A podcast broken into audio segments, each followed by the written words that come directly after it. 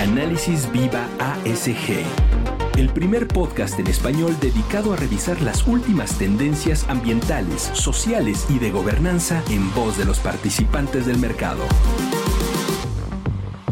Hola a todos los que nos escuchan, yo soy Santiago Salinas, director de Relaciones Institucionales y Gobierno aquí en Viva, y bienvenidos a un nuevo capítulo de la segunda temporada de Análisis Viva ASG el primer podcast en español dedicado a revisar las últimas tendencias nacionales y globales sobre los temas ambientales, sociales y de gobernanza en voz de los participantes del sector bursátil. Antes que nada, demos la bienvenida a nuestro invitado del día de hoy, Arturo Rodríguez Trejo, líder senior de mercado para Value Reporting Foundation. Bienvenido Arturo, ¿cómo estás? Hola Santiago, muy bien. Muchas gracias por la invitación y por la plataforma. Al contrario, muchísimas gracias a ti por tenerte ahora con nosotros acompañándonos en este capítulo. Y sin duda, pues, toda tu experiencia, lo que están haciendo, pues es de muy, muy gran valor para nosotros. Pues muy bien, Arturo. Platícanos, durante la COP26 del año pasado, la Fundación IFRS anunció la creación del Consejo de Normas Internacionales sobre la Sostenibilidad. Por sus siglas en inglés son las ISSB. ¿Nos podrías hablar un poco más sobre qué son estas ISSB y cuál es su misión? Eh, sí, con muchísimo gusto, eh, Santiago. Mira, eh, durante la COP26 del año pasado que se realizó en Glasgow, ahí por noviembre, la Fundación IFRS anunció, como bien dices, la creación de este Consejo de Normas Internacionales sobre Sostenibilidad, o ISSB, por sus siglas en inglés. Em, este nuevo Consejo de Normas es un consejo hermano al que hoy en día la Fundación IFRS tiene y el cual desarrolla las normas eh, NIF, las famosas normas NIF, que son las normas internacionales de información financiera. Entonces, eh, estas normas NIF las desarrolla eh, el YASBI, el Consejo de Normas para las Normas de Contabilidad, y lo que se anuncia durante la COP26 en Glasgow es la creación de un consejo hermano que va a ser el ISSB, que va a desarrollar NIF, pero sobre temas de sostenibilidad.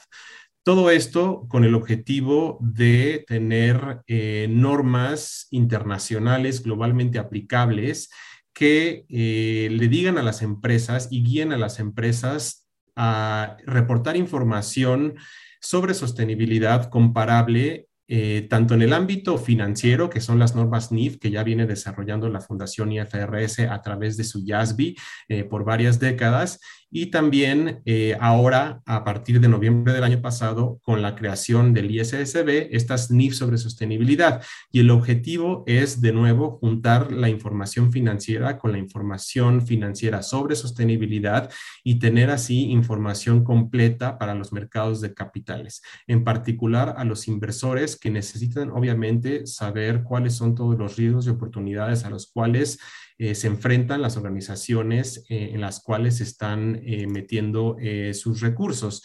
Y bueno, hablando ya un poquito en específico del Consejo de Normas Internacionales de sobre, sobre Sostenibilidad, bueno, este tiene la, mm, el objetivo de desarrollar una base global de normas de información financiera sobre sostenibilidad que se enfoquen en satisfacer las necesidades de información ASG, ambiental, social y de gobernanza de los inversores. Eh, una gran noticia eh, también que se da eh, a, raíz de la COP26 es que gran parte del trabajo del ISSB será basado en marcos y estándares que hoy en día ya utilizan las organizaciones para reportarle a sus inversores información sobre sostenibilidad. Muy importante lo que nos dice, sobre todo que esté basado ya en ciertos marcos que se utiliza hoy en día en el, en el sector. Creo que eso es muy importante. Hacia allá vamos todos, tanto empresas, eh, emisoras, inversionistas. Lo que buscamos es eso, ¿no? O sea, tener obviamente estándares, normas, en fin, que nos guíen de la manera más, más eficiente a poder generar este reporting, a generar emisiones y financiamiento eficiente, sostenible, obviamente. Ah, y platícanos un poquito, Arturo. O sea, el ISSB pues lanzó dos primeros proyectos de norma a consulta pública ahorita, en marzo del 2021, ¿no? ¿Nos podrías hablar un poco más sobre estos proyectos? ¿Cómo esto integra en los principios y conceptos de los marcos que mencionabas, los estándares existentes?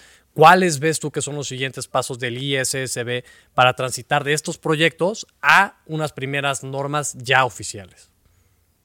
Eh, sí, con muchísimo gusto. Eh, mira, durante la COP26 se anuncia la publicación de unos prototipos de divulgación, eh, dos prototipos de divulgación, de hecho, que son hoy en día los precursores a estos proyectos de norma o borradores a los que te refieres.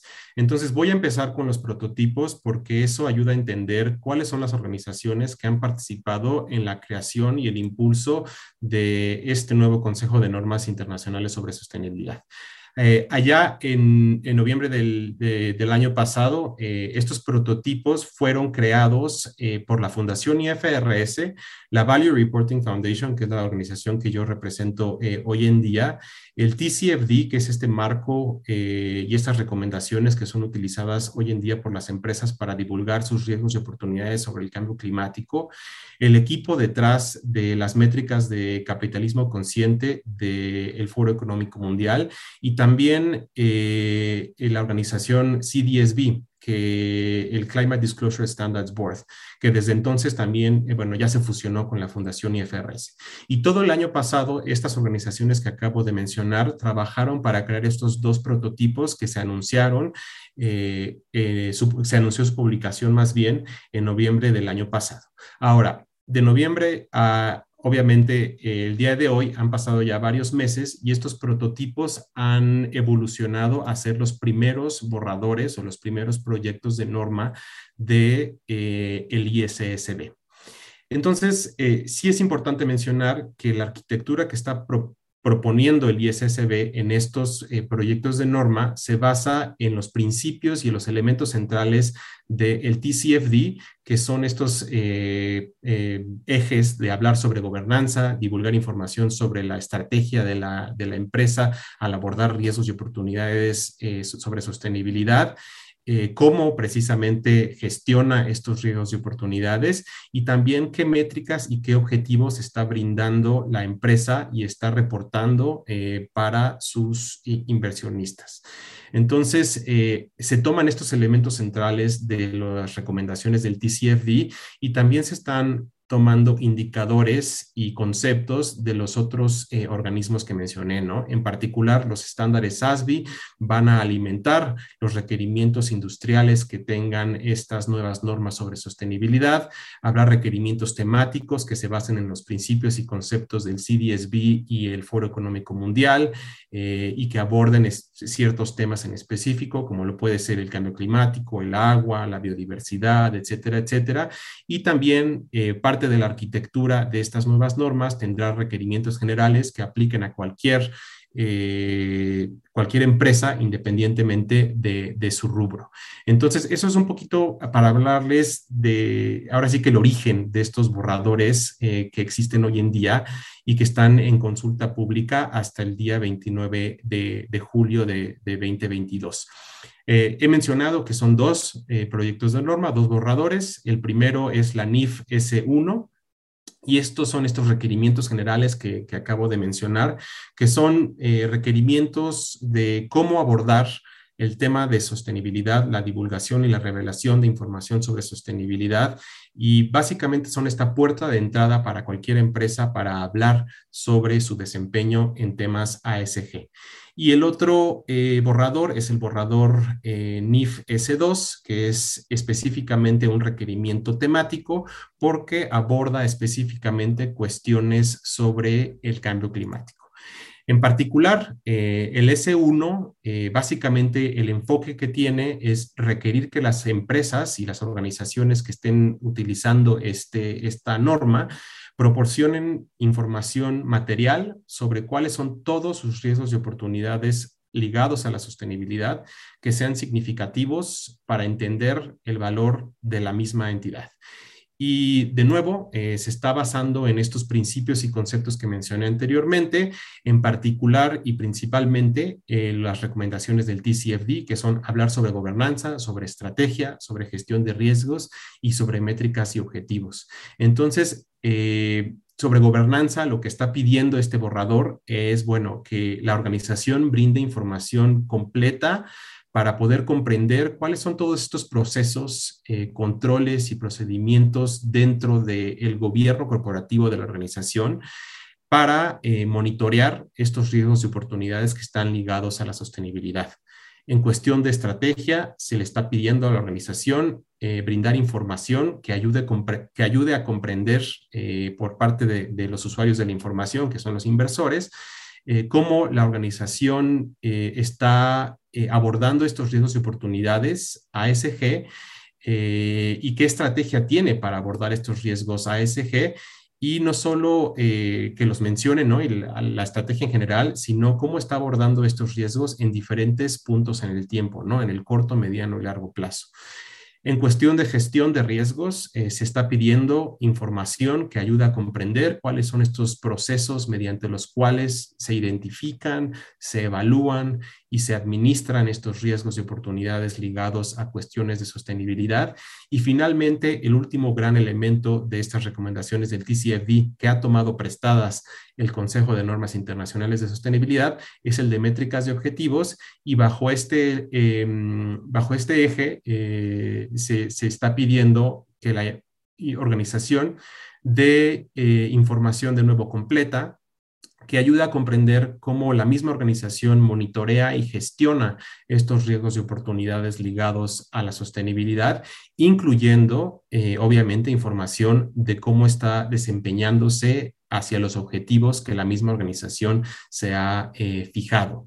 Entonces, ahí, eh, de nuevo, una buena noticia de que estas, este S1, NIF S1, está basándose principalmente en las recomendaciones del TCFD, que son recomendaciones que ya hoy en día muchas empresas utilizan para eh, divulgar información sobre riesgos climáticos y lo que está haciendo el ISSB es subir esta conversación no solo a cambio climático, sino a sostenibilidad en general. Y ya por último, mencionarte eh, el, contenido ¿no? y el objetivo del, del, S2, la NIF S2, que habla específicamente sobre divulgación climática.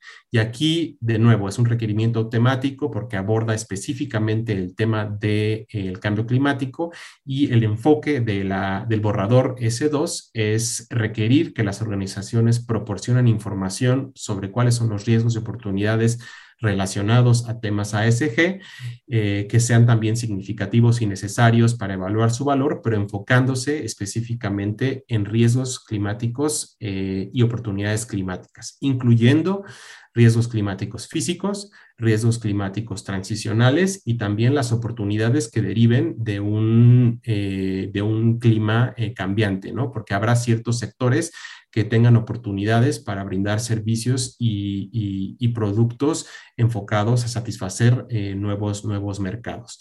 Y también aquí eh, en este borrador NIF S2 eh, se toman las recomendaciones del, del TCFD que ya describí anteriormente y también se están tomando eh, los indicadores de referentes al cambio climático que están incluidos en los estándares ASBI y que hoy en día también son utilizados por muchas empresas a nivel global.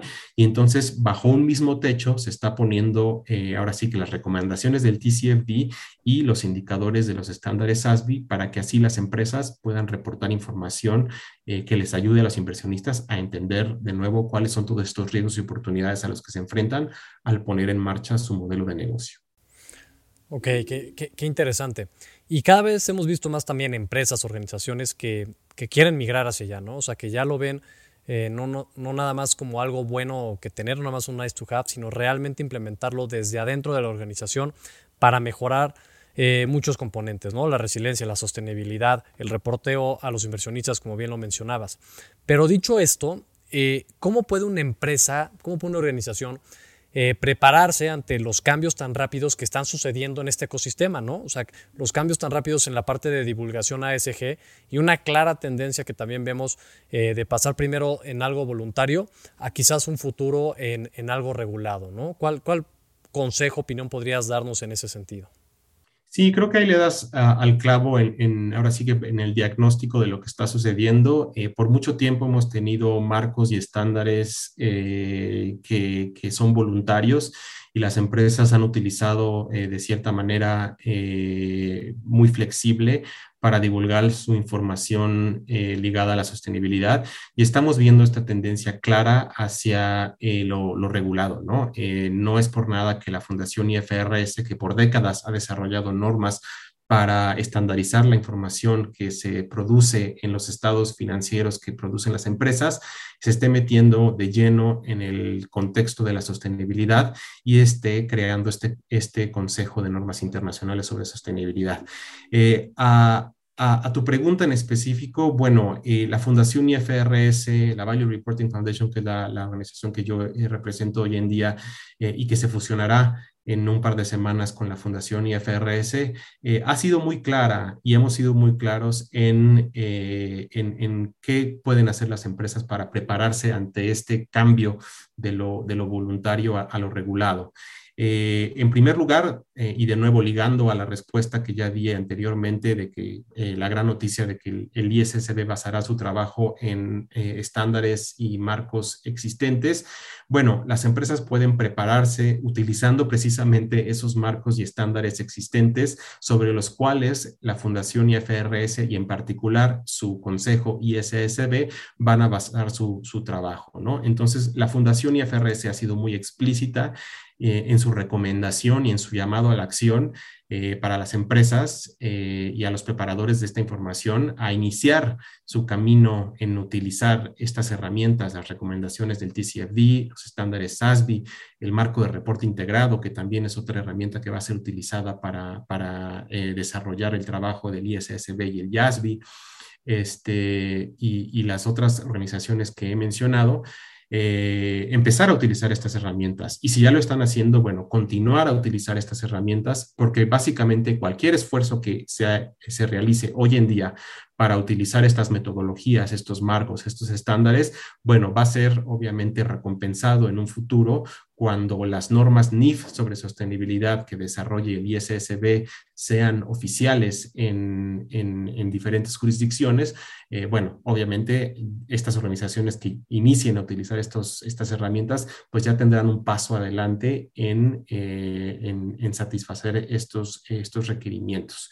Eh, en particular, sobre sobre los estándares SASB que, que son parte de, de, la Value Reporting Foundation eh, hoy en día, bueno, nosotros tenemos una, eh, un manual de implementación de los estándares SASB que está disponible en, en nuestra página de internet, eh, sasb.org, y ahí pueden de, acceder ¿no? a, a, esta, a esta guía de implementación. Está disponible en inglés, en español, en diferentes idiomas, y lo que hace esta guía es básicamente eso, guiar a las empresas y tomarlas de la mano para eh, ahora sí que tengan un reporte alineado a los estándares SASB referentes a su industria.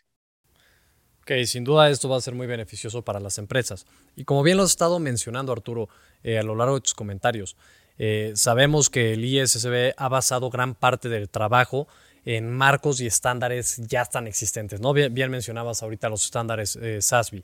Eh, dos preguntas para ir eh, cerrando este gran podcast. La primera es, ¿cuál es el nivel de adopción que hay de estos estándares a nivel global y específicamente en México? Y además, en este trabajo conjunto y alineado que ha hecho el ISSB, sabemos que acaba de firmar un memorando de entendimiento con el GRI, ¿no? Entonces, un poquito que nos platiques cómo ha sido este trabajo entre diferentes organizaciones, el ISB, el GRI y las otras, y lo que te preguntaba, ¿no? Repitiendo el cuál es el estatus de adopción eh, de los estándares a nivel global, pero específicamente aquí en México. Sí, eh, con mucho gusto, Santiago. Mira, empiezo con, esa primera parte de, de, tu pregunta de la adopción y uso de los estándares ASBI. Eh, hoy en día eh, tenemos identificadas más de 2.150 empresas a nivel global que utilizan los estándares SASB para sus diferentes industrias, recordando a, la, audiencia que los estándares SASB son 77 estándares distintos para 77 industrias diferentes. Entonces, eh, tenemos de nuevo más de 2.000 empresas a nivel global que utilizan el estándar específico de su industria para divulgar información específica de su industria a sus inversores. En América Latina eh, tenemos ya cerca de las 200 empresas que utilizan esta, esta metodología para divulgar información específica de su industria y en México en particular tenemos identificadas 42 empresas que ya utilizan los estándares ASBI para divulgar información ASG, que es financieramente material y que también es específica para su industria. Aquí mencionar ¿no? que los estándares ASBI salen al mercado en su versión final a, a finales de 2018. Entonces, hemos visto una adopción bastante rápida eh, de, finales de 2018 al, día, al día presente, ¿no? Eh, eh, más de 2.000 empresas a nivel global es, es, algo bastante, bastante rápido, sobre todo considerando que obviamente fue a finales de 2018 y entonces en 2019 no esperábamos ver mucha adopción y en realidad el primer año en el que esperábamos ver un poco de adopción, porque obviamente toma tiempo preparar un reporte alineado a esta metodología, fue 2020, ¿no? Entonces, entonces, básicamente, en dos, tres años hemos visto esta adopción que te venía yo describiendo. Y también, eh, ahora sí que aludiendo a la segunda parte de, tu pregunta, eh, sí, efectivamente, eh, el, el, otro gran jugador en este ecosistema de la divulgación ASG es el GRI, esta metodología que por también décadas ha desarrollado estándares para, para divulgar información ASG y que se considera y, sabemos que es complementaria a los estándares ASBI. Entonces, eh, precisamente como la Fundación IFRS y el ISSB van a tomar ahora sí que los estándares ASBI bajo, bajo su, su, techo una vez que se complete esta, esta fusión entre la Value Reporting Foundation y la Fundación IFRS. Eh, eh, estos, la Fundación IFRS y el ISSB han, han firmado un eh, memorando de entendimiento con el equipo del GRI. Este memorando de entendimiento se firma en marzo de, este año y eh, básicamente lo que se propone eh, y se incluye en este, en este memorando es que obviamente, obviamente va a haber una participación y una coordinación muchísimo más estrecha entre el organismo, que va a desarrollar normas para divulgar información a los inversores, que en este caso va a ser la Fundación IFRS a través del ISSB. Y eh, el otro gran eh, actor en esta, en esta plática, ¿no? que es el GRI, que tiene estos estándares diseñados a hablarle a audiencias muchísimo más diversas. Sabemos que la información ASG es muy peculiar en el sentido de que, eh, bueno, hay mucha muchas audiencias que tienen apetito por saber cuál es el desempeño de las organizaciones en cuanto a cuestiones ambientales, sociales y gobernanza. No solo son los inversores, sino que hay otros grupos de interés que tienen este apetito por saber qué está pasando con las organizaciones y precisamente los estándares GRI están diseñados para hablarle de sostenibilidad a estas otras audiencias más allá del inversor. Entonces, este memorando de entendimiento eh, es un acercamiento, es un compromiso ¿no? público para coordinar estos planes de trabajo y actividades para el desarrollo de normas y estándares que sean lo más eh, convergentes posibles. ¿no? Eh, estamos hablando de que son audiencias distintas, entonces, bueno, se necesite que se necesitará eh, utilizar eh, un enfoque distinto para hablarle a estas audiencias distintas, pero en la medida de lo posible lo que se está buscando es que estas pilares eh, sean lo más paralelos posibles. Y en particular, ya, ya bajando a, términos un poco más prácticos, te mencionaba que el MOU se, se firmó en marzo pero en mayo de, este año eh, se, tuvo la primera reunión entre la Fundación IFRS y el equipo que va a formar parte del ISSB y el equipo del GRI y se fueron eh, vislumbrando eh, ciertas aristas de colaboración. en primer lugar, un calendario de reuniones y una hoja de ruta de cómo podría funcionar esta, esta colaboración entre ambas entidades. Eh, en segundo lugar, se habló de quizá eh, poder hacer un mapa de equivalencia entre las normas NIF que vaya a desarrollar el ISSB basándose en estos estándares que ya mencioné y marcos que ya mencioné y el contenido de los estándares GRI.